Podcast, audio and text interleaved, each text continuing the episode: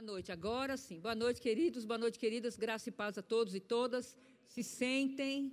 É um prazer, é uma honra, é um privilégio estar aqui com vocês mais uma vez. Quem são meus alunos do REMA aqui que estão aprendendo sobre escatologia? Opa, levante a mão, continue com a mão. Você, você, você. Ótimo, graças a Deus. Quem não fez o REMA, eu convido você a fazer o REMA em 2022. O que, que você acha, querido? O rema na nossa vida é um divisor de águas e nós temos a nossa vice-diretora aqui. Qualquer coisa, procure-a e fale com ela, tá bom? Bom, é, nós falaremos algumas coisas bem importantes nessa noite. Eu não vou demorar muito. Eu gosto muito de ministrar para os jovens. Estive agora em Manaus e também ministrei para eles lá e foi bem. Seu aqui não será diferente, tá bom, queridos? Sabe, muitas vezes, quando nós estamos na igreja, né, quando nós estamos no culto, principalmente na hora dos avisos, com certeza você já ouviu esse tipo de aviso na hora da divulgação do trabalho do culto com jovens. Muitas, muitas pessoas falam assim: ah, se você tem de 0 a 100 anos, você é jovem, você pode vir no culto. Já ouviu isso? Ah, você que é solteiro, você também pode vir no culto dos jovens. Você está convidado para vir no culto dos jovens. Nada contra, né, pessoas ter de zero a 100 anos e vir no culto dos jovens, muito pelo contrário, né, queridos, nós devemos sempre, nos, é, sempre congregar. Mas a gente tem que entender o seguinte: o que é de fato? Põe para mim primeiro, o primeiro slide, por favor. Nós vamos falar hoje, queridos, sobre alguns aspectos do jovem, mas eu quero falar mais, focar mais na, na, na, na área de serviço, de nós estarmos ou de nós servirmos ao Senhor na nossa igreja local. Mas, afinal de contas, o que é ser jovem? Sabe, o jovem, ele é considerado, deixa eu abrir aqui minhas anotações. O jovem é considerado, uma pessoa jovem é considerada, tem uma idade para isso. O adolescente ele é considerado adolescente dos 12 aos 17 anos. E o jovem ele é considerado, considerado jovem de 19 a 39 anos. Então, se você tem 19 a 39 anos, você é jovem. Apesar, queridos, que a idade não tem muito, muita coisa a ver. Por quê? Porque nós conhecemos muitos jovens por fora, mas que são velhos, idosos por dentro. São pessoas que não são alegres, são pessoas que não são felizes, não são plenas, não são realizadas. E como nós conhecemos também muitos muitas pessoas que são velhas por fora, vamos dizer, né, idosas por fora, mas também têm um espírito jovem. Certo? Então, eu sou eu estou dentro dessa, eu estou dentro dessa classe, eu também, né? Graças a Deus. Então, queridos, ser jovem é uma pessoa que tem de 19, na faixa etária de 19 a 39 anos. Então, graças a Deus, nós também somos jovens. Então, se você tem 19 a 39 anos, você é considerado jovem. Então, diga assim: eu sou jovem. Mas uma das coisas que nos, nos desperta mais nos jovens é a força que o jovem tem. Você sabia que vocês não são He-Man, mas vocês têm a força? Abre a tua Bíblia em 1 João, lá no capítulo 2. 1 João, capítulo 2. Nada contra, tá? Para as pessoas que dirigem o culto e falam isso. Ah, se você é de, tem de zero a 100 anos, você é jovem, você pode vir no culto. Não tem problema. Ou então, se você é solteiro, você também é jovem, pode vir no, no culto. Mas quantas pessoas nós conhecemos que não são jovens e são solteiras? Não é verdade? E quantas pessoas nós conhecemos que são jovens e hoje já são casados, já têm filhos, né, às vezes com 19, 20 anos, não é verdade? Mas também é jovem. Mas o que, que mais chama atenção? Você pode estar, estar perguntando: a Bíblia fala sobre jovens? Fala e fala muito. Em 1 João, lá no capítulo 2, versículos 12 a 14, 1 João, capítulo 2, versículos 12 a 14, João está dizendo o seguinte: Filhinhos, eu vos escrevo porque os vossos pecados são perdoado, perdoados por causa do seu nome. Diga assim comigo: os meus pecados em Cristo Jesus já foram perdoados. Então, se você é uma nova criatura, os seus pecados foram perdoados. Todos aqueles delitos que nós cometemos antes do novo nascimento, quando nós nascemos de novo, quando nós recebemos Jesus como Senhor da, Senhor da nossa vida, Ele perdoou. Mas Ele continua. 13. Pais, eu vos escrevo, porque conheceis aquele que existe desde o princípio. princípio. Jovens, ó, tá falando com vocês aí. Eu vos escrevo porque tendes vencido o maligno. Diga comigo, eu tenho vencido o maligno. Talvez você não saiba disso, talvez você não sinta assim, mas você tem vencido sim o maligno. Prova que nós estamos aqui hoje. E versículo 14: Filhinhos, eu vos escrevi, porque conheceis o Pai. Pais, eu vos escrevi, porque conheceis aquilo que existe desde o princípio.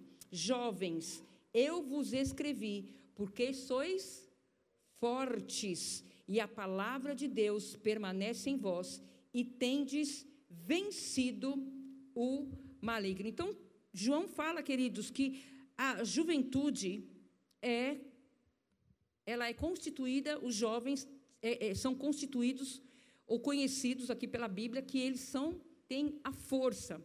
E sabe, há uma definição de juventude ou de ser jovem que eu gosto muito, que diz assim: a juventude é marcada pela capacidade e até pela ansiedade de buscar coisas diferentes. Ser jovem é estar disposto a explorar e a inovar todos os dias. Então, os jovens eles gostam de explorar, eles gostam de inovar todos os dias, todas as coisas. Então, os jovens, nós gostamos de dizer que eles são muito importantes no trabalho da igreja. Aí você pode perguntar, né? Está perguntando, mas eu que sou jovem sou importante para, para a igreja? É, você é muito importante para a igreja. Nós não podemos desprezar a experiência dos mais velhos, não é verdade? Mas também nós não podemos desprezar a inexperiência dos jovens. Porque para o jovem ganhar experiência, ele tem que estar fazendo o quê? Trabalhando. Como que um jovem vai ganhar experiência no ministério? Fazendo. Não é verdade? Abra tua Bíblia aí, por favor, em Provérbios, capítulo 20. Provérbios, capítulo 20.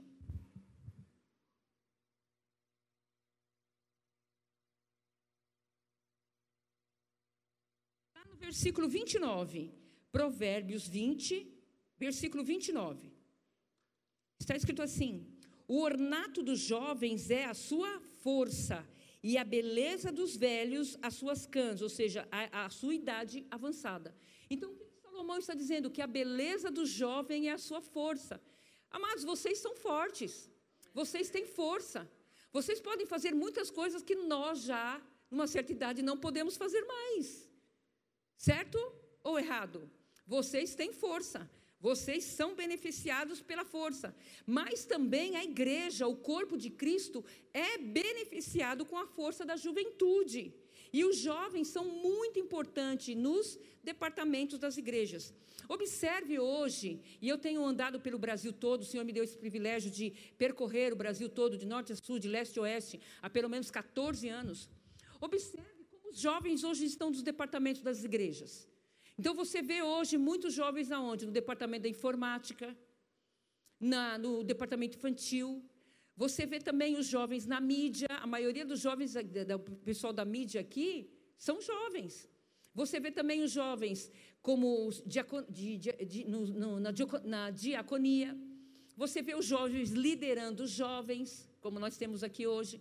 Então, os jovens, eles estão em todos os segmentos da igreja e eles são muito importantes. Então, eu quero dizer para você que é nós consideramos muito importante o seu serviço na igreja. Ai de nós se não tivéssemos vocês. Então, vocês são importantes.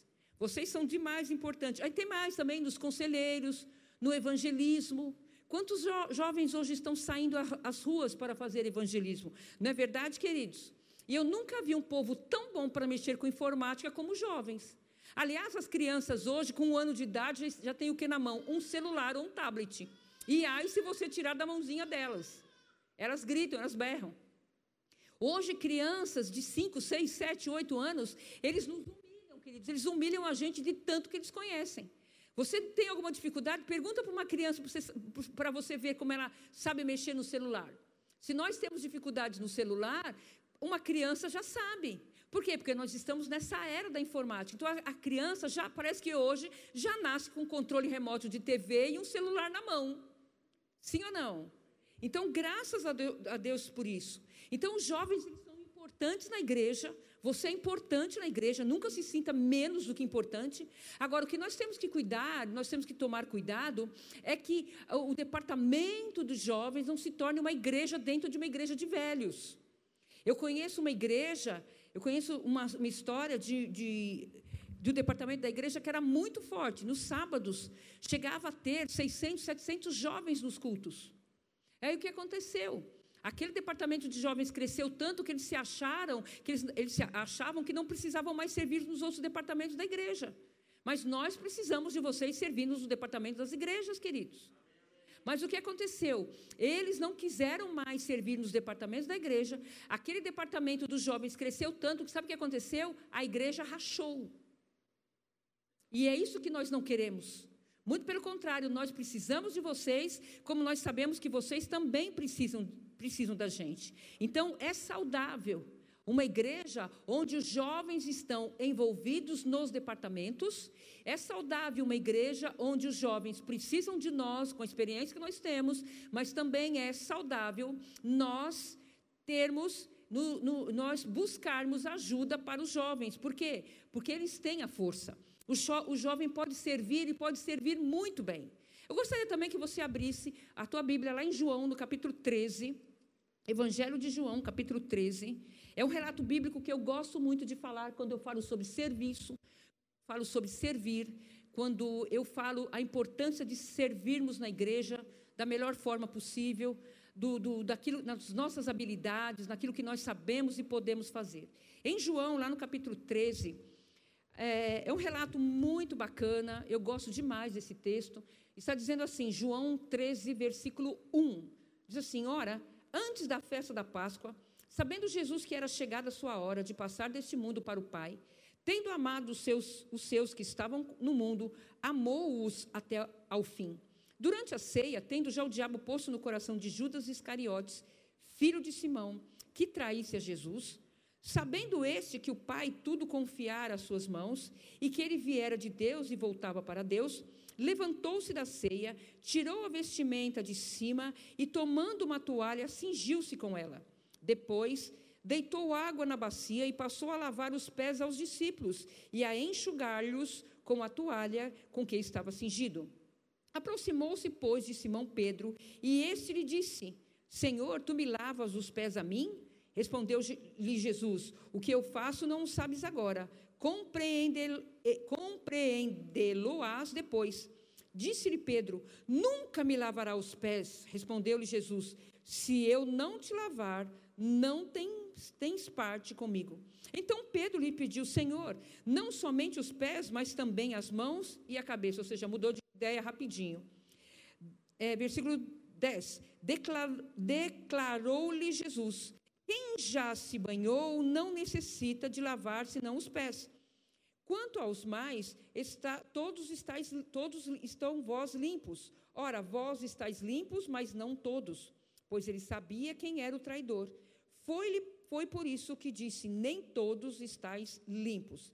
Depois de lhes ter lavado os pés, tomou as vestes e, voltando à mesa, perguntou-lhes: Compreendeis o que eu vos fiz? Vós me chamais o Mestre e Senhor, e dizes bem, porque eu sou.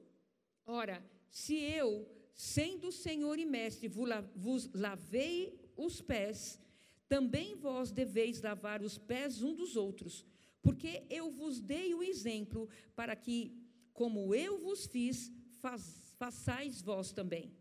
Em verdade, em verdade vos digo que o servo não é maior do que o seu senhor, nem o enviado maior do que aquele que o enviou.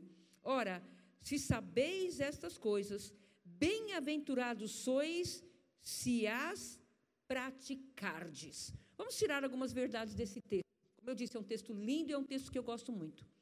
Esse relato bíblico, ou esse evento aqui, aconteceu no primeiro século, no primeiro século da era cristã. O que acontecia? As ruas naquela época de Jesus e tudo mais não eram pavimentadas. Então, quando chovia, é, formava-se o que? Lama. E quando não chovia, formava-se grande poeira.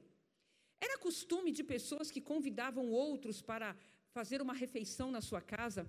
O anfitrião era costume ele colocar, pelo menos na porta, dois escravos, que à medida que convidados chegavam com os pés sujos, porque afinal de contas eles não tinham tênis Nike naquela época, não tinham sapatênis, não tinham sandálias fechadas, eles andavam com sandálias abertas. Então os pés ficavam sujos de fato.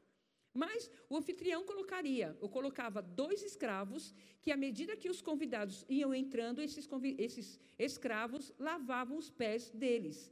Só que pelo relato bíblico, pelo relato bíblico, nós entendemos que o anfitrião que recebeu Jesus e os seus discípulos não tinha escravo. Aí o que acontecia? Quando eles iam fazer as refeições, as refeições nessa época não eram como nós hoje, como nós fazemos as nossas refeições. Hoje nós nos sentamos nas mesas, nós usamos talheres, nós usamos é, pratos e tudo mais, mas naquela época não. Na, na, realidade, Leonardo da Vinci, ele errou quando ele fez aquele belo quadro da última ceia, porque aqueles homens eles não se sentavam à mesa. Eles se debruçavam em, em, em poltronas ou então no chão, em tapetes, em almofadas, e como um se debruçava perto do outro, eles jogavam então não era difícil ignorar um par de pés sujos bem próximo ao seu rosto. Por isso que eles tinham que lavar os pés. Mas o que acontece?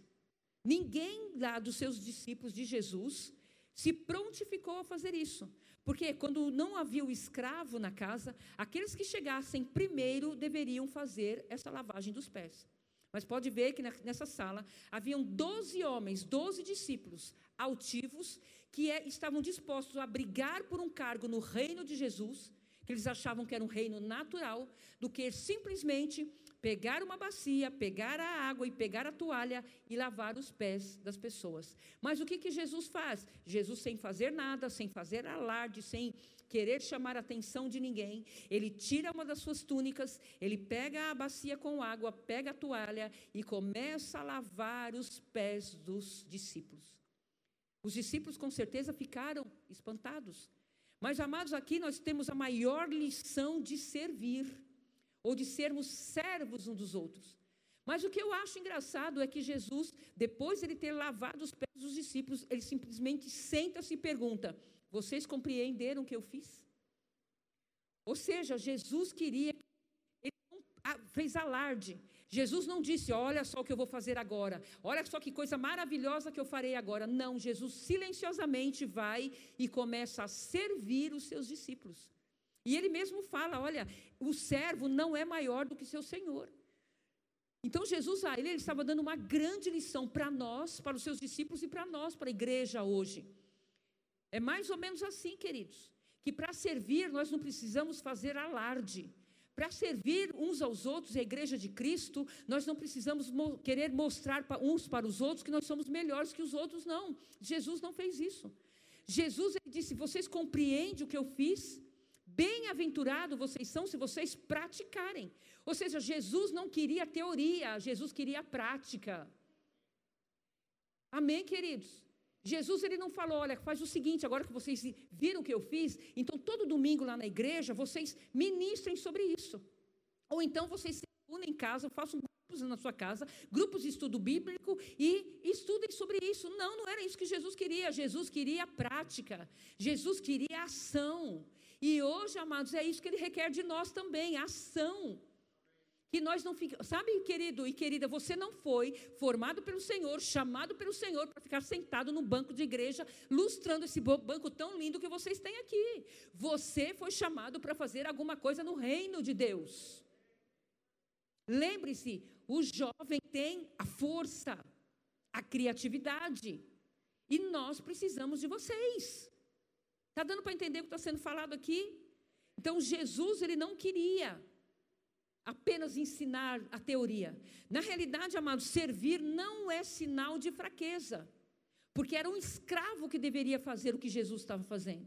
Então Jesus não foi fraco ali. Por quê? Porque servir não é sinal de fraqueza, muito pelo contrário. Servir na igreja é um sinal de força. Amém? Vocês estão aprendendo?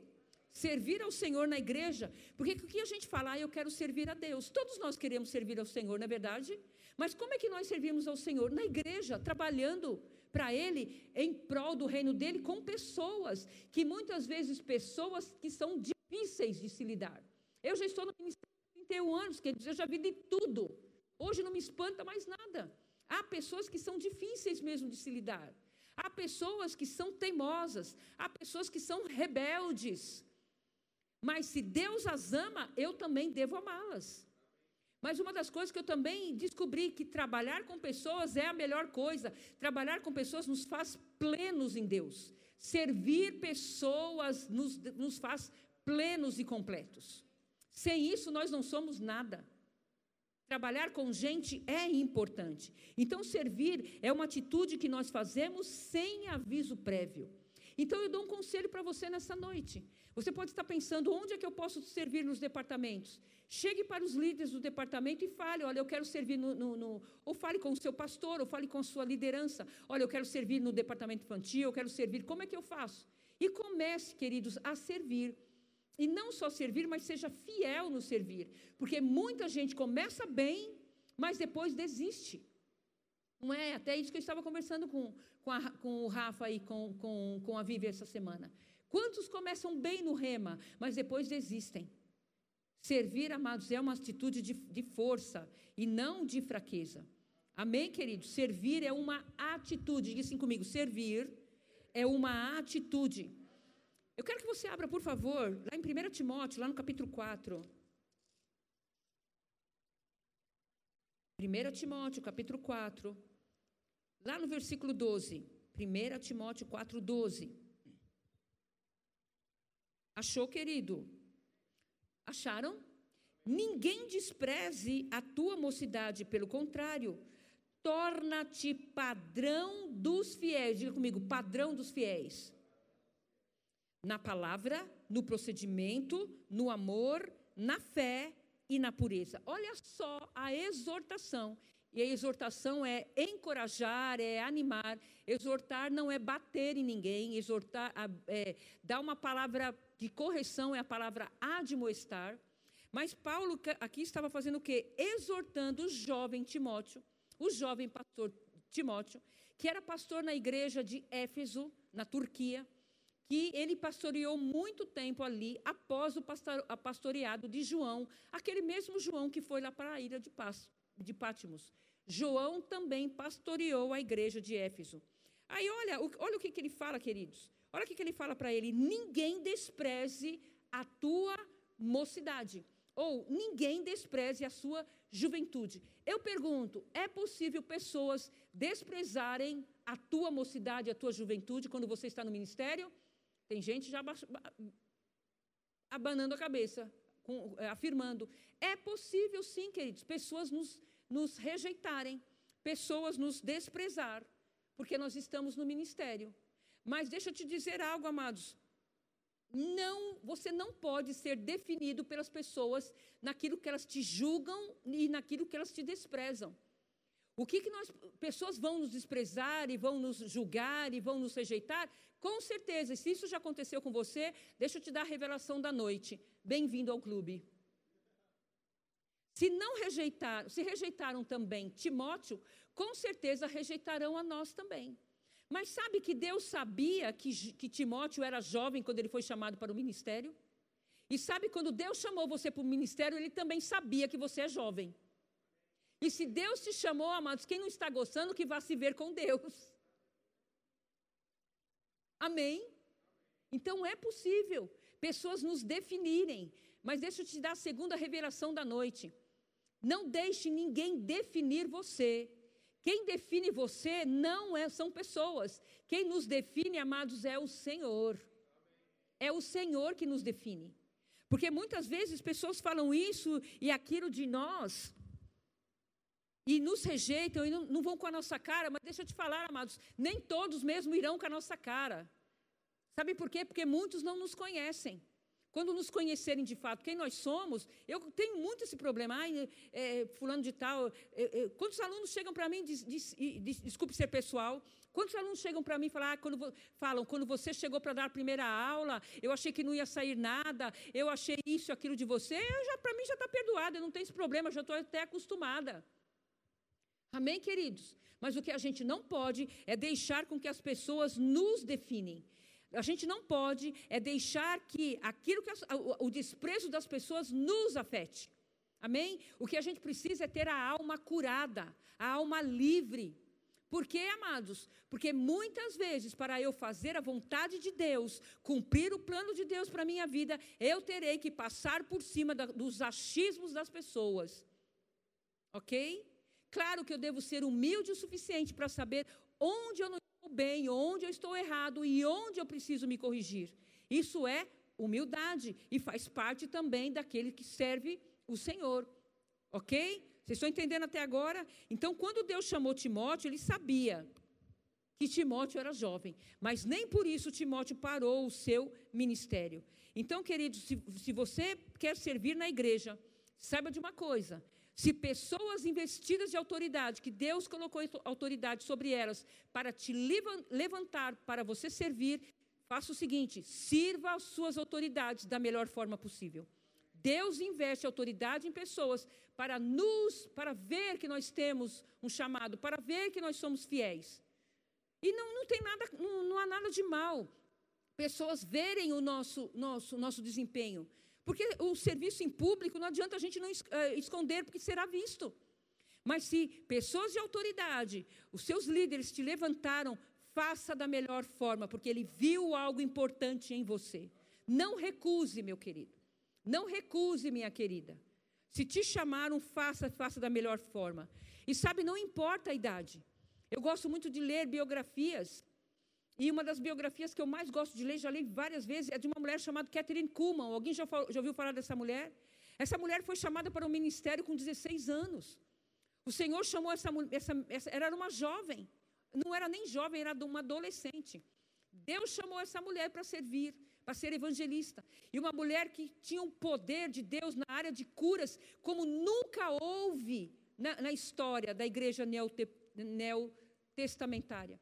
Essa mulher foi superior à Aimee Sampo Macpherson, que tinha também uma unção de cura muito grande. E com 16 anos, o Senhor chamou Catherine Kuhlman e ela chegou para o Senhor e falou: Senhor, eu não tenho nada, eu não sou nada, eu não sei falar, eu não sei fazer nada, nem bonita eu sou, e de fato a coitadinha não era bonita mesmo.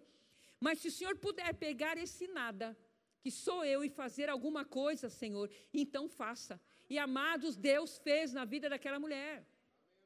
Aquela mulher, pelo ela levou o evangelho para o mundo todo, até o Papa João Paulo, é, João Papa João 23 ouviu o evangelho através dessa mulher.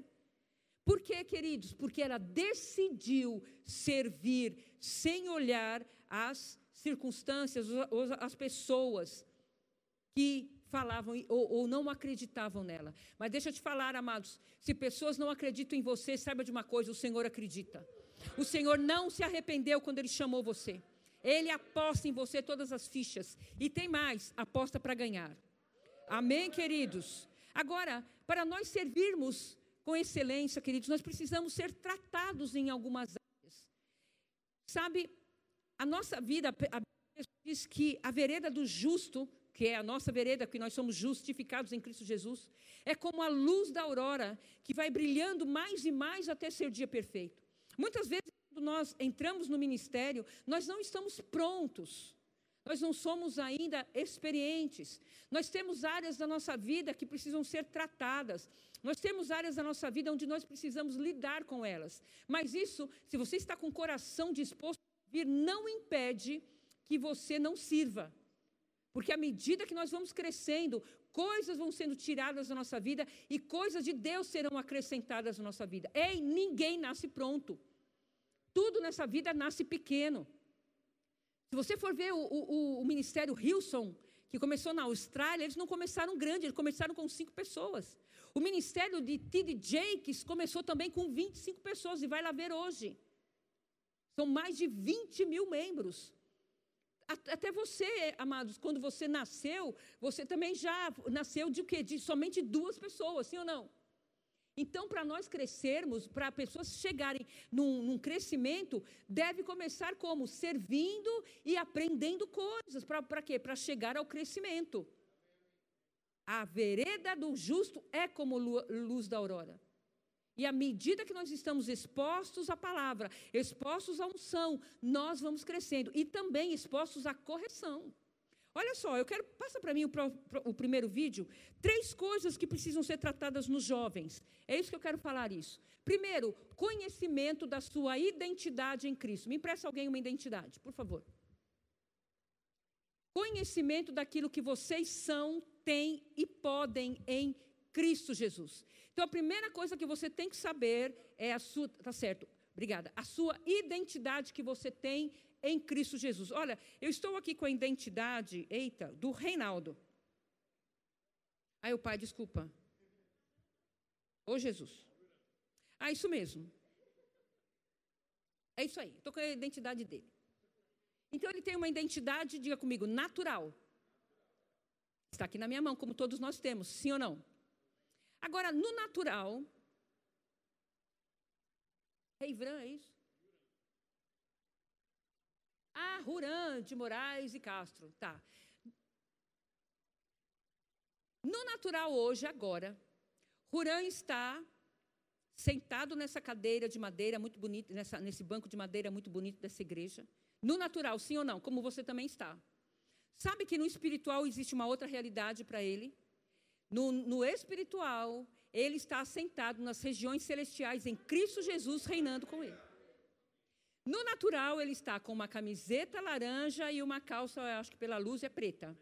E, de um, e tênis também preto. Isso é no natural, certo? Mas no espiritual existe uma outra realidade. Hoje ele está vestido com vestes de salvação e um manto de justiça que veio de Deus para a vida dele. Amém? Então sempre existe uma verdade natural, mas também existe uma verdade espiritual. No natural, ele é filho de, agora sim, Reinaldo Barreto e também Miriam Maria. É isso? No, no natural, ele tem essa filiação. Reinaldo e Maria. Mas sabe que no espiritual ele tem uma filiação? Na, no espiritual, ele é filho de Deus. Ele foi feito filho de Deus quando ele nasceu de novo. Então, a primeira coisa, queridos, obrigado, viu, meu amor? Eu vou aprender teu nome até eu ir embora, dia 29, eu aprendo teu nome. Então, o que nós temos que saber é que existe uma realidade natural, onde nós estamos agora, mas existe também uma realidade espiritual. E deixa eu te falar, a realidade espiritual é tão real quanto a natural. Então, você precisa descobrir o que você tem, é e pode em Cristo Jesus. Você tem que descobrir o seu lugar no reino de Deus. Você tem que descobrir aquilo que Ele te chamou para fazer. E deixa eu te dizer, amados, tem jovens e tem pessoas que chegam para mim e falam, mas eu não sei é, qual o propósito de Deus na minha vida. Eu sempre faço a mesma pergunta: você já orou? Você já buscou essa vontade? Porque tem pessoas que acham que Deus tem três vontades. Não, Deus só tem um plano e uma vontade para você, para nós na nossa vida. Porque tem crentes que falam, não, Deus ele tem assim, é, hoje eu estou na, na, na, boa vontade de Deus, daqui a pouco eu estou na agradável, ou então daqui a pouco eu estarei na, na plena ou na perfeita. Não, amado, Deus só tem um plano e uma vontade para nós. Boa, que é perfeita, que é agradável, que é perfeita. Eu só preciso localizá-la e entrar nela. Posso ser pessoal de novo? Amados, eu nunca tive dúvida, primeiro, na minha vida. Eu me quando eu tinha 10 anos de idade. Eu nasci de novo com 10 anos, eu era uma criança. Mas até hoje, eu tenho 62 anos, eu nunca tive dúvida da minha salvação e do meu chamado. Apesar de tantas coisas terem acontecido, terem acontecido na minha vida, eu nunca duvidei que eu sou salva. E quando eu fechar os olhos dessa terra, ou ser arrebatado, eu estarei com o Senhor. Então, a primeira coisa que você precisa descobrir é a tua identidade que você tem em Cristo Jesus. O segundo, por favor, passe para mim. Você também não precisa agradar a todo mundo. Nem Jesus fez isso. Nem Jesus conseguiu fazer isso. E sabe, muitas vezes, para eu agradar a Deus, eu terei sim que desagradar pessoas.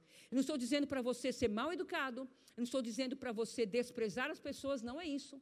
Mas eu estou dizendo que muitas vezes, para eu entrar, para servir ao Senhor, eu desagradarei pessoas. Quantos jovens eu conheço nesse Brasil que estão servindo na igreja, mas quando chega em casa, o pai e a mãe criticam. O que você está fazendo naquela igreja? Agora você está dando dinheiro para o pastor, não é verdade? E ficam lá. Onde você estava? Ai, vai de novo para aquela igreja. Para que, que você precisa ir três vezes por semana nessa escola que você está fazendo aí? Estou cansada de ouvir isso, queridos. Mas eu também estou cansada de ver crentes ou, ou jovens que, a despeito de tudo isso, continuam firme, firmes, não param, não desistam, desistam, desistem, não olham para trás. Então nós não agradaremos todo mundo. Agora o que eu tenho que aprender? Ah, quando eu precisar ser corrigida em uma área, eu de fato receber correção. Joyce Meyer, ela fala uma coisa que eu gosto muito. Joyce Meyer, ela diz: "Seja o melhor você que você pode ser". E aquilo que eu falei agora há pouco, há pessoas que não vão gostar de nós, há pessoas que não vão na, tua, não irão com a tua cara. Há pessoas que não vão com a minha cara, mas ó, deixa eu te falar, eu sou gente boa, viu? Sou gente boa, sou gente bem boa. Então, queridos, não se preocupe com isso. Você, muitas vezes, para agradar o Senhor, terá que desagradar pessoas. E um dos textos que eu mais gosto, mas não, precisa você abrir, está lá em Atos 5, 29. Quando Pedro e João foram açoitados e proibidos de falar em nome de Jesus, ou o nome de Jesus. Pedro se levanta diante do Sinédrio, composto de 71 príncipes de Israel, que eram o legislativo de Israel. E Pedro disse: Importa mais eu agradar ou obedecer a Deus do que aos homens. Amém, queridos? Então é isso que importa. Para você agradar pessoa, a Deus, muitas vezes nós teremos que desagradar pessoas. Terceiro, coisa que nós estamos ainda tratando. Você precisa saber quem são os verdadeiros amigos. Sabia que amigos a gente não conta nem nos dedos de uma mão? Amigos na nossa vida são poucos, queridos. Dois, três, quatro no máximo. E quem são os seus, quem serão os nossos amigos? Os nossos amigos verdadeiros são aqueles que nos, é, faz com que nós nos aproximemos mais de Deus e não que nos afaste de Deus. Se você tem amigos, queridos, que estão te afastando de Deus, saiba de uma coisa: essa não é uma boa amizade. Você pode continuar sendo amigo, porque qual é a nossa tendência? Depois que nós nascemos de novo, nós entramos para o clube dos crentes e esquecemos os nossos amigos. Eu pergunto: quantos amigos não crentes você tem? Mas eu, eu também falo para você que eles não devem exercer influência mundana em nós. Muito pelo contrário, nós influenci, influenciarmos a, a, a vida deles. Quem são os verdadeiros amigos? Os verdadeiros amigos é aqueles que falam a verdade para você, a despeito se você vai gostar ou não. A palavra diz, queridos, lá em Provérbios, não precisa abrir, 27, versículo 6, que fiéis são as feridas feitas por aquele que nos amam, muito mais do que a bajulação. Bajulação, primeiro, é uma obra da carne e é pecado. Mas os teus verdadeiros amigos dirão a verdade para você, na, no seu rosto. Os verdadeiros amigos, eles não têm medo de nos confrontar. Por quê? Porque eles nos amam, eles querem o melhor para nós. Agora, pessoas que estão te afastando de Deus, pessoas que estão exercendo uma influência não boa, ou uma, até maligna na sua vida, queridos, esses não são seus verdadeiros amigos. Mas, Estéreo, eu vou desprezá-los? Não, não falei isso.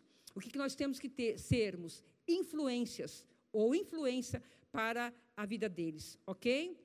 Agora eu quero falar também, são essas três coisas que nós precisamos aprender a lidar em nós, quando nós temos o desejo de servir o Senhor. Eu pergunto, quem tem o desejo de servir o Senhor aqui? Glória a Deus. Também passa para o outro, maiores dificuldades que os jovens enfrentam hoje. O mundo, a, a, palavra, a palavra diz, em 1 João 5,19, que o mundo jaz no maligno. Essa palavra jaz vem da palavra jazigo, que é o que? Sepultura, ou lugar onde os mortos estão, o corpo dos mortos estão. Então a palavra diz, João é bem claro, o mundo jaz no maligno, o mundo está morto no maligno. Mas glória a Deus que nós não pertencemos ao mundo, nós pertencemos ao Senhor. É aquilo que eu falo para todas as turmas. Você já me ouviu falar isso esses dias e vai ouvir de novo se você é aluno do Rema. Nós estamos nesse mundo, nós nos alimentamos da, da, do, das, da, dos alimentos desse mundo, nós usamos as roupas desse mundo, usamos os carros desse mundo, moramos nas casas desse mundo, mas nós não somos do mundo. Paulo mesmo disse que a nossa pátria está nos céus. Amém, queridos? Então, os jovens enfrentam muitos, muitos desafios, muitas dificuldades, muitos problemas nesse mundo. Amém? E muitos deles não sabem ainda lidar por falta de experiência mesmo. E qual é o primeiro desafio, a dificuldade que nós enfrentamos, que os jovens enfrentam? Passo outro para mim, queridos. Querido, por favor. Primeiro, complexo de inferioridade. Quantos jovens com problema de complexo de inferioridade? Ou porque são magrinhos demais, ou porque são fofinhos demais, ou porque têm acne no corpo, ou porque sofrem bullying. Então, o complexo de inferioridade tem paralisado muitos jovens, muitas pessoas. Por quê? Porque tem aquela a ditadura da beleza. Amados, deixa eu te falar algo. Quando você se ama, e eu quero falar isso no final, já estou terminando. Quando você se ama, quando você gosta de você, você não liga para que as pessoas estão falando de você. Quantos jovens que têm hoje problemas de traumas porque sofreram bullying na escola? E eu fui uma que sofri muito bullying na escola, numa época que nem a gente nem tinha essa palavra bullying. O, é, era o estigma, né? Ou pessoas que, que ofendiam a gente, a, a, nossa aparência. Eu fui chamada de Olivia Palito, de O Vento Levou, porque eu era muito magra, até pelas minhas próprias irmãs. E o que, que aconteceu, queridos? Eu não deixei isso me afetar. Por quê? Por causa da boa autoestima.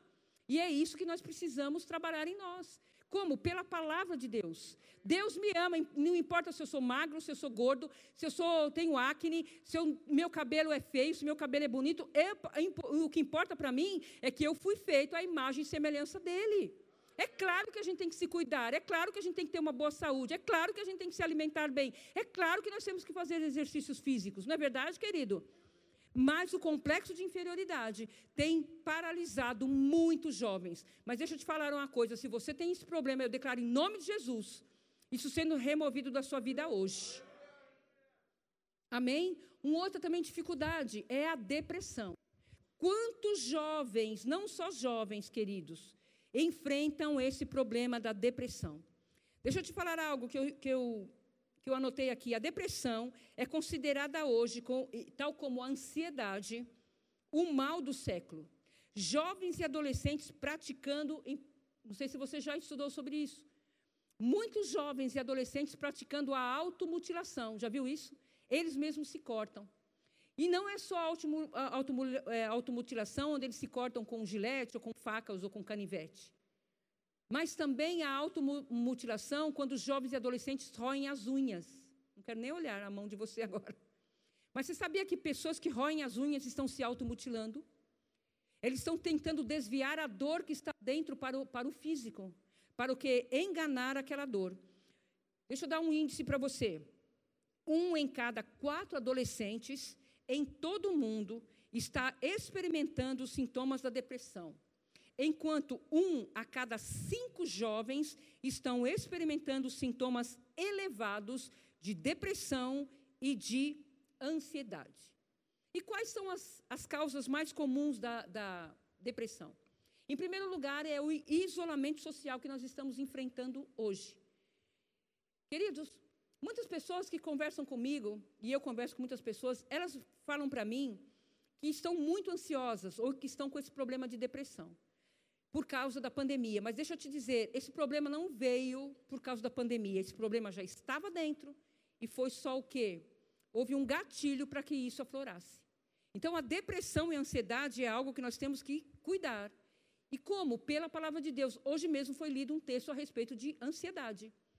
Então, é, o isolamento social que nós enfrentamos é uma das causas da depressão dos jovens e dos adolescentes. Também, perda de familiares, perda de pessoas amadas ou então a perda do emprego. Problemas financeiros, problemas familiares como lares desajustados, onde houve abuso verbal, abuso sexual, violência e também abusos sexuais, trazendo toda sorte de transtorno para esses jovens e adolescentes. A violência doméstica também é algo que pode desencadear nos jovens a depressão ou ansiedade. E deixa eu te falar, querido, você não tem noção de quantas mulheres nesse Brasil sofrem com esse problema de violência doméstica. As mulheres que sofrem de violência doméstica, ou, ou seja, o companheiro ou o marido, ou aquele que está com ela, bate nela, agride ela fisicamente, verbalmente, isso causa na criança, isso causa também no adolescente problemas de violência. Muitas crianças não sabem se defender, elas acabam se, elas acabam guardando isso para si e uma raiva reprimida é produzida dentro dessa criança. Então, queridos, infelizmente, muitos lares desajustados, inclusive de crentes, nós vemos hoje dentro das igrejas e dentro da, nessa sociedade que nós vivemos. Também outra coisa, amados, o, o, o Setembro Amarelo, a campanha para prevenir o suicídio. Segundo os dados da é, Organização Mundial de Saúde, mais de 800 mil, mais de 800 mil pessoas tiram a sua vida. Acontece um suicídio a cada 40 segundos entre jovens e adolescentes. Esse índice, infelizmente, aumentou. E por que, que muitos cometem ah, o suicídio? Algumas causas. Primeiro, desajustes mentais, esquizofrenia, depressão, abuso de álcool e também abuso de drogas. E deixa eu te falar, amados, eu tenho estudado sobre isso, eu tenho estudado sobre o comportamento humano. Quando uma pessoa diz que vai se matar, que vai tirar a sua vida, nunca subestime. Nunca leve como se fosse uma brincadeira. Porque, de repente, essa pessoa pode fazer isso mesmo. Então, infelizmente, nós temos visto muitos jovens no mundo inteiro se matando. O, e por causa disso, é, por causa da, da bebida, do álcool, substâncias ou drogas, é o caso do terceiro mal que o jovem enfrenta. Ou seja, o abuso de substâncias como bebidas alcoólicas, fumo e drogas. E pesquisas também apontam que, apontam que a bebida alcoólica costuma ser o primeiro passo para a experiência do jovem com droga. Começou a beber, tenha certeza que ele também vai, muitos deles começam também a usar drogas. Amém, queridos? Passa para mim para o próximo. E também a pornografia. Nunca ficou tão fácil nessa era que nós vivemos, nessa geração que nós vivemos, o acesso à pornografia. Basta um clique no celular, basta um clique no notebook ou no computador, que o universo maligno da pornografia já está exposto. Muitos jovens e muitos jovens e adolescentes estão começando cedo. Agora, da mesma forma que basta um clique para acessar, basta um clique para também apagar ou não entrar naquilo, ou deletar aquilo. Sabe, queridos, uma coisa que eu gosto de falar muito. Um jovem, uma pessoa, quando é cheia do Espírito Santo, ela não nunca abrirá o notebook para ver pornografia. Uma pessoa que é cheia de Deus na vida dela, ela não vai expor-se a esse tipo de, de situação. Não somente a pornografia, mas também, passo próximo, o sexo ilícito. Isso está, parece que é comum hoje na igreja. Jovens que praticam, que não são casados, praticar sexo antes do casamento. E deixa eu te falar uma coisa, mas não é, não é bíblico isso. Hoje parece que virou uma vergonha um jovem ou uma jovem, um, um menino ou uma, uma moça, né? um, um jovem ou uma moça se casarem virgens. Mas não é, amados, isso é bíblico. Se Deus deixou isso na palavra, é porque isso é uma preservação para você que é jovem. Amém, queridos? E não só o sexo ilícito, é, que, que é o sexo antes do casamento, mas também a homossexualidade. Ah, Esther, isso não pode, não pode ser falado na igreja, não, mas tem que ser falado sim. Eu sei que a Sueli, domingo passado, é, sábado passado, trouxe um estudo para os jovens nesse sentido.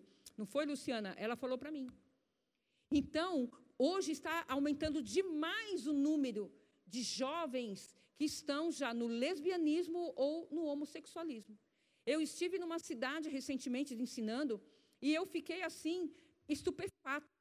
Jovens, meninas com 12 anos já namorando com outras meninas. Jovens no, no shopping, meninos andando de mãos dadas e se beijando. Você olha, você vê que são crianças. Mas deixa eu te falar que quando Deus formou o homem e a mulher, ele não errou. Deus não formou um homem e colocou, é, é, é, formou o corpo de um homem e colocou uma alma de mulher dentro. Não. Deus, quando Ele fez o homem, Ele fez o homem perfeito e fez a mulher perfeita. E, infelizmente, o pecado é que deturpou tudo isso. O pecado, amados, a queda do homem afetou o homem no espírito, na alma e no corpo. Mas nós, nós temos uma boa notícia: a vinda de Jesus Cristo, o novo nascimento, também nos afeta no espírito, na nossa alma e no nosso corpo. E não é, a gente não pode considerar normal. Infelizmente, você abre hoje, graças a Deus eu não assisto novela, mas hoje o maior veículo da propagação da, da, homossexualidade são as novelas, são os comerciais, porque os filmes, as séries, não tem uma série que você assiste no Netflix que não tem lá um, um casal, queridos. Não é verdade, sim ou não? Ou eu estou falando uma utopia aqui? Então a gente tem que cuidar disso e ter essa vida pura dentro de nós, sabendo que nós somos o que somos templo, habitação e morada do Espírito Santo. Ei, amados, deixa eu te falar algo. Você pode vencer isso. Nós podemos vencer. Aliás, a palavra diz que nós já somos mais do que vencedores. Amém? Nós podemos vencer sim todos esses problemas que vêm para nós, que vêm do mundo, que vêm do diabo, que vêm de, de influências malignas, que vêm da mídia, que vêm de, de, de coisas externas para nós. Nós podemos vencer. Amém, queridos? Olha só uma outra coisa que eu, que eu peguei também: o índice. O, o, índice de adolescentes que engravidam no Brasil diminuiu. Até a, ela falou isso para mim essa semana, ou a Sueli falou que o índice das, das meninas que engravidam adolescentes, porque tem crianças com nove anos que já estão engravidando. Estive numa cidade, agora ensinando lá em Manaus, lá é normal uma menina de nove anos engravidar. Já pensou uma criança com uma outra criança no colo? Que experiência que essa menina tem? Nada, nenhuma. Então, diz que o índice de adolescentes que engravidam diminuiu. Por quê? Porque as meninas hoje estão se relacionando com as meninas. Claro que não ficarão grávidas. Não é verdade? Mas isso é o quê? É a, o reflexo do mundo que jaz no maligno. E para concluir, o que eu tenho para falar para vocês, queridos, de, para, para nós servirmos e também para nós vencermos todas essa, essas dificuldades. Em primeiro lugar, amados, como resolver todos esses conflitos? Você pode dizer, prof, você me trouxe um monte de problemas. Agora, qual é a solução? E eu sempre falo, já que trouxe uma, um problema, traga a solução também. Então, para concluir, em primeiro lugar, como é que eu venço esses conflitos? Primeiro lugar, amados, o autoconhecimento. Nós precisamos nos conhecer. Então eu sempre falo o seguinte: abra as janelas, abra os porões da sua vida, coisas que aconteceram na sua vida que te trouxeram traumas, dor, conflito. Abra e deixe a luz da palavra de Deus entrar. A palavra diz que a própria palavra é lâmpada para os nossos pés e luz para o nosso caminho. Não tenha medo de um confronto com você mesmo. Não tenha uma surpresa com você mesmo. Se você tem problemas nessa área, na área de traumas, na área de problemas, de conflitos internos, você precisa de ajuda.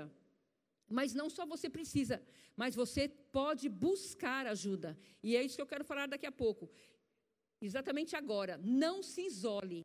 Se você precisa de pessoas para te ajudar, não fique só. A palavra diz em Provérbios que o solitário busca os seus próprios interesses. Mas não se isole, não fique sozinho. Tem pessoas que podem te ajudar aqui na igreja. Tem profissionais que podem te ajudar também, querido. A você se livrar disso, para você se, ser de fato livre. Paulo diz em Gálatas capítulo 5, versículo 1, que para a liberdade foi que Cristo nos libertou. Então você em Cristo Jesus já é livre. Mas muitas vezes há pessoas que têm conflitos na alma. Então nós precisamos de um autoconhecimento. Aquilo que nos dói, nós precisamos deixar a palavra de Deus entrar nessa área para nos trazer cura. Você sabia que Jesus Cristo não veio somente para trazer cura no físico, Jesus veio também para curar as nossas doenças emocionais, os nossos traumas emocionais. Vocês estão comigo? Jesus é aquele que cura para te deixar livre em todas as áreas da sua vida. Em terceiro lugar, amados, tenha comunhão com Deus, através da palavra, através do, da, da, da, oração, através da leitura. Tem muitos jovens que chegam para mim, Luciana, e falam assim: ai, mas eu não consigo sentir Deus. Sabe por quê? Muitos deles não têm vida de oração, muitos deles não têm, se expõem à palavra. O que que Tiago diz? Achegai-vos a Deus e ele chegará a vós. Então, o primeiro passo em direção ao Senhor sempre somos nós que damos. Você quer sentir Deus, querido? Tenha uma vida de comunhão com Ele. Tenha uma vida de comunhão com o Espírito Santo. O Espírito Santo foi nos dado, Ele é uma pessoa para nos levar a toda a verdade, para nos, nos ajudar, nos auxiliar em todas as áreas da nossa vida. Amém? Não é só espiritualizar as coisas, é você dizer, é, é, olhar para você mesmo e, e confrontar-se dizer: Eu tenho problemas nessa área e eu preciso de ajuda. Então, Espírito Santo querido, maravilhoso, me ajude. Sabe o que ele vai fazer, amado? Ele vai ajudar você. Amém? Também, congregue. Não deixe de congregar. A unção coletiva é muito poderosa, é muito preciosa. Hoje, aqui no início do culto, que unção gostosa, amados, que unção leve na nossa vida. Então, é importante você congregar, vir aos cultos. Paulo, é, a Bíblia mesmo diz lá em Hebreus, não deixando de congregar, como é costume de alguns, antes, admoestando, ou seja, corrigindo uns aos outros, principalmente quando você perceber que está chegando aquele dia. Que dia? O arrebatamento da igreja. Amém, queridos? Então é importante você congregar, venha para os cultos seja presente aqui, pegue com a liderança, ajude a liderança. Eu tenho certeza que eles precisam de você. Ai, mas Esther, eu não sei fazer nada, eu sei só fazer isso. Mas dispõe esse pouco que você tem nas mãos do Senhor e você verá como você poderá, pode fazer muito mais coisas. Você é um ser capacitado. Não se isole. Não se isole, querido. Nós precisamos de pessoas. Eh, o Senhor nos fez seres sociáveis. Todo ser humano quer ser reconhecido, todo ser humano quer ser validado, todo ser humano quer ser perdoado, todo ser humano quer ser compreendido, todo ser humano quer ser amado. Isso faz parte da, da natureza que Deus colocou em nós. Então não se isole. Amém, queridos? E por último, liberte-se de pessoas e relacionamentos tóxicos pessoas tóxicas, pessoas ácidas, pessoas que fazem mal para você, que atrapalham você de levantar, de avançar. Existe muita, existem muitos relacionamentos e amizades de pessoas que são tóxicas, pessoas negativas, pessoas, pessoas incrédulas. Nós precisamos escolher com quem nós andamos, queridos. Até Jesus fez isso. Então, escolha pessoas que vão te ajudar a crescer, a avançar, a romper, a superar a ser, você ser alegre, a você ser uma pessoa plena em Deus. E principalmente você que é solteira aqui, tome cuidado com os relacionamentos com o sexo oposto. Cuidado com quem você está se relacionando. Quem são as solteiras aqui? Por favor, levante a mão. Ninguém nem quer levantar a mão. Então, tome cuidado com a, a, as, as paixonites. Se cuide, cuide de você, se ame, tenha uma boa autoestima. Tem muitos homens aí que têm problema de psicopatia, que começam a controlar a mulher. No início eles são os amores, ai como ele me ama. Eu precisava de um homem assim na minha vida, mas ao passar do tempo ele vai começar a controlar as meninas, controlar as mulheres, isolar as mulheres da família. Ai, hoje você não precisa ir para a igreja não, vamos ficar juntos. Então tome cuidado com os psicopatas que estão por aí, amado. E está cheio. Ai, mas prof, é no mundo. Não, amados, tem muitos dentro das igrejas também. Conheço aí pelo menos uma meia dúzia.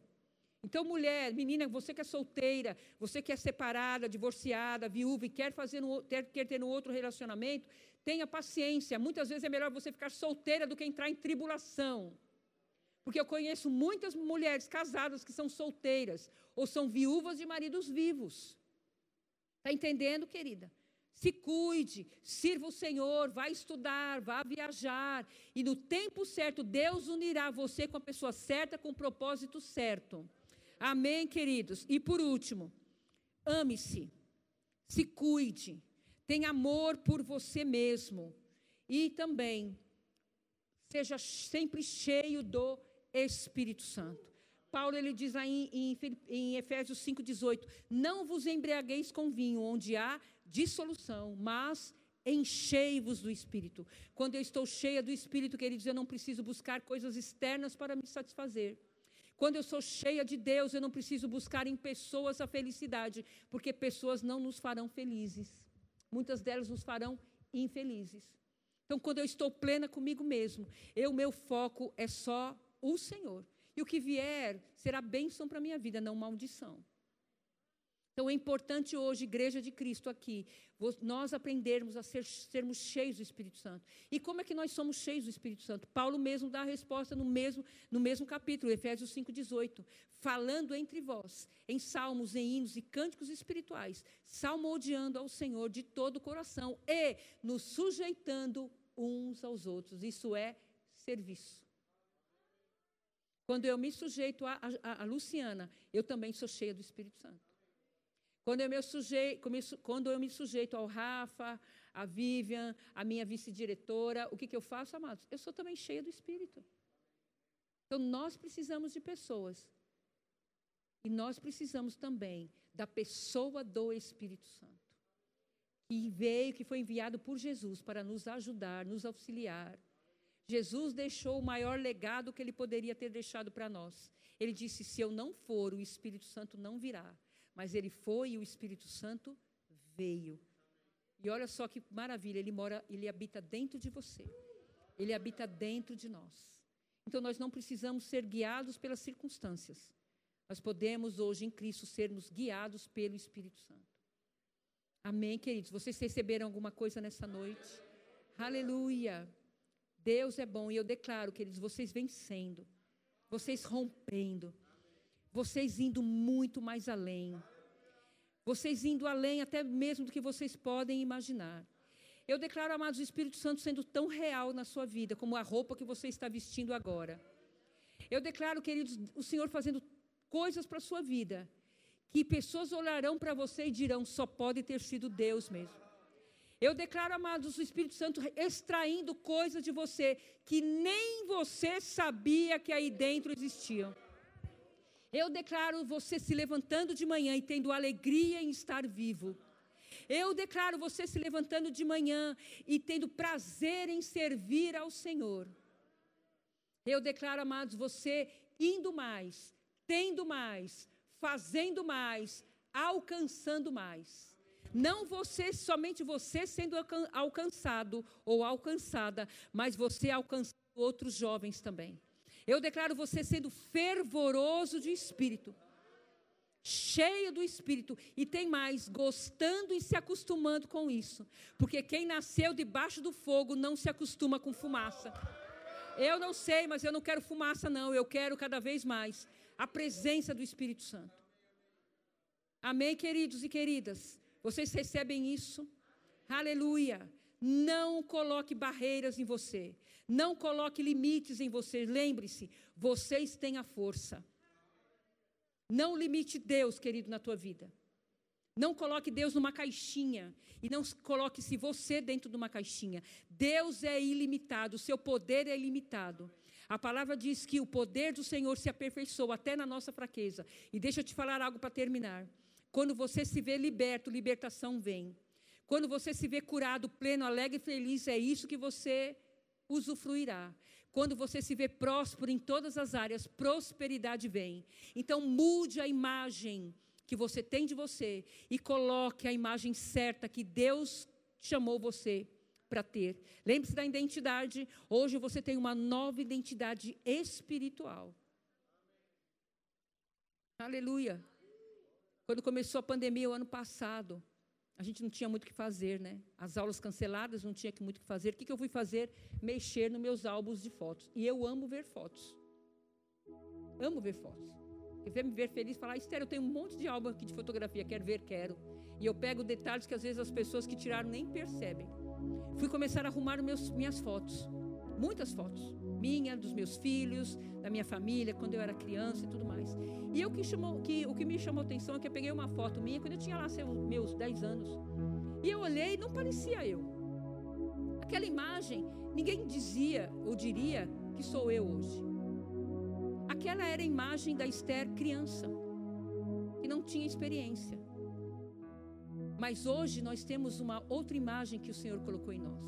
Então tire, amado, essa imagem velha, corrompida, arcaica, velha, mofada, bolorada de dentro de você, que não existe mais. E coloque a imagem nova dentro de você. Aquilo que você é em Cristo Jesus, filho amado, herdeiro, co-herdeiro, forte, pleno, cheio do Espírito Santo. É essa imagem que eu peço em nome de Jesus e declaro em nome de Jesus o Senhor colocando na sua vida hoje. Pessoas quiseram deturpar a tua imagem distorcer a tua imagem, mas Deus é aquele que coloca em nós uma visão nova de nós mesmos. E sabe quando nós olhamos para nós mesmos, naquilo que ele colocou em nós, nós também temos a imagem certa dele. E é isso que eu declaro na tua vida, querido. Homens e mulheres aqui cheios da palavra, cheios do Espírito, que o diabo vai olhar e vai falar: pronto, levantou de manhã, estou perdido. Esse camarada saiu da cama, pronto, estou perdido. O que, que ele vai fazer comigo hoje? Cheios, amados, da unção, a unção tangível na sua vida o Espírito Santo perceptível na sua vida. Como Pedro, que quando andava, as pessoas eram curadas, colocadas nas ruas e as pessoas eram curadas. Vale a pena viver essa vida, meu amado. Vale a pena viver essa vida, minha amada.